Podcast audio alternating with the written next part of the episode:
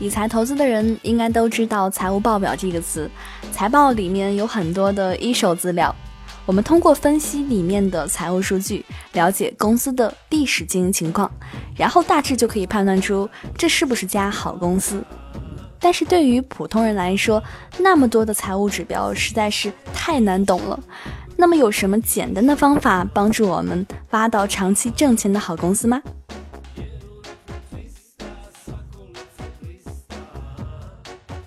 理财更简单，人生更自由。亲爱的简七理财的小伙伴，欢迎收听今天的电台内容。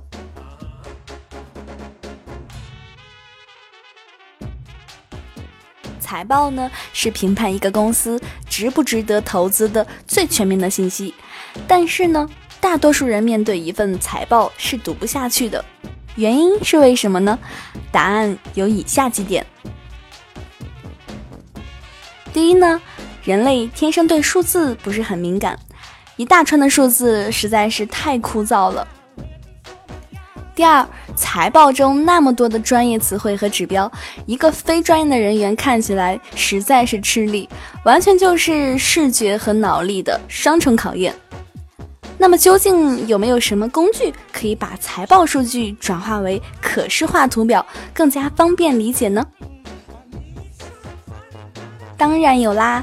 接下来我给大家介绍四款财报工具，小伙伴们可以拿起小本子记一下，到底是什么神器可以帮助我们找到一家挣钱的好公司呢？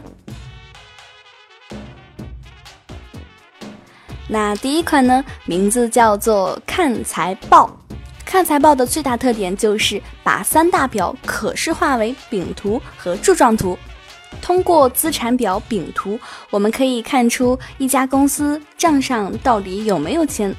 从负债表饼图里可以看出公司的负债情况。三项费用分解图指的是财务费用、管理费用和销售费用占营业收入比例，主要是看成本的控制能力，数字越低越好。最后看财报有一张最近两年的财报对比表。内容丰富且主次分明，只要重点看哪些指标有了大幅的增减，其他变动不大的就可以忽略不计，为我们了解一家公司的财务状况节约了不少时间呢。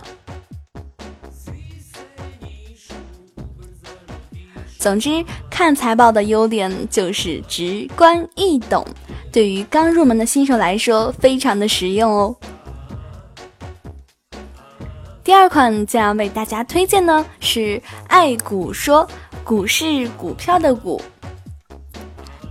如果说看财报以饼图和柱状图为主，那么爱股说就是柱状图和折线图为主。除了财报可视化，爱股说还把财务数据浓缩成文字，帮助大家划重点，哪怕一个不懂财务指标的小白，看了也能知道个大概。当然啦，爱股说也有财报对比表，和看财报基本类似，唯一的区别是它不但可以对比年报，也可以对比季报，数据更加的及时和细化。那我来为大家总结一下，爱股说对于财务数据的拆解更加详细，衡量的维度更加的广泛。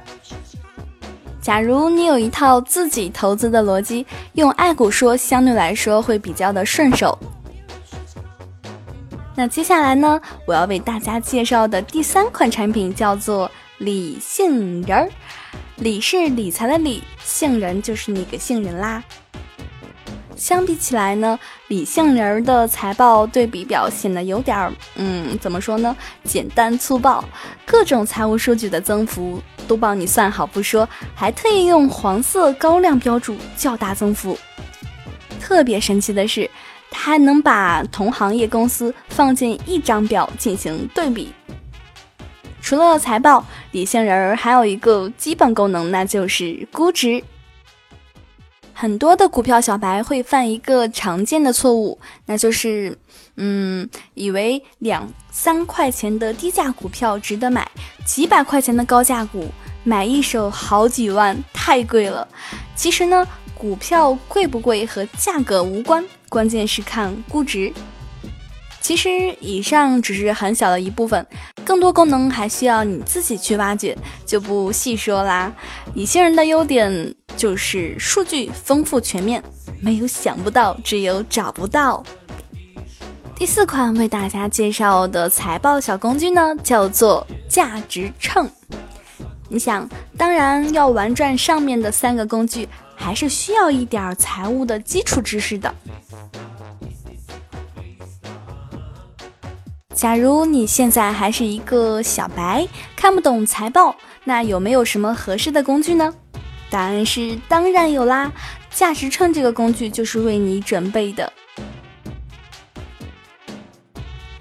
如果说之前的工具做的是财报可视化，那么价值秤则是估值可视化，通过橙、蓝、绿色分别表示股价低估、合理、高估区间。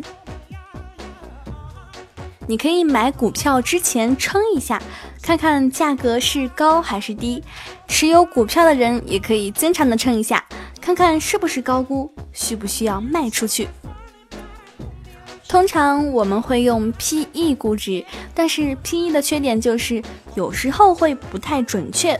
价值秤则用的是剩余收益估值法，相对 P/E 更加精确一些，只是计算稍微复杂，哪怕用了 Excel 也要算半天。而有了这个工具，输入股票代码，一秒钟直接看到计算结果。所以用价值秤的优点就是上手很快，哪怕你是一个零基础的小白，只要你认同价值投资理念，用价值秤也能炒股。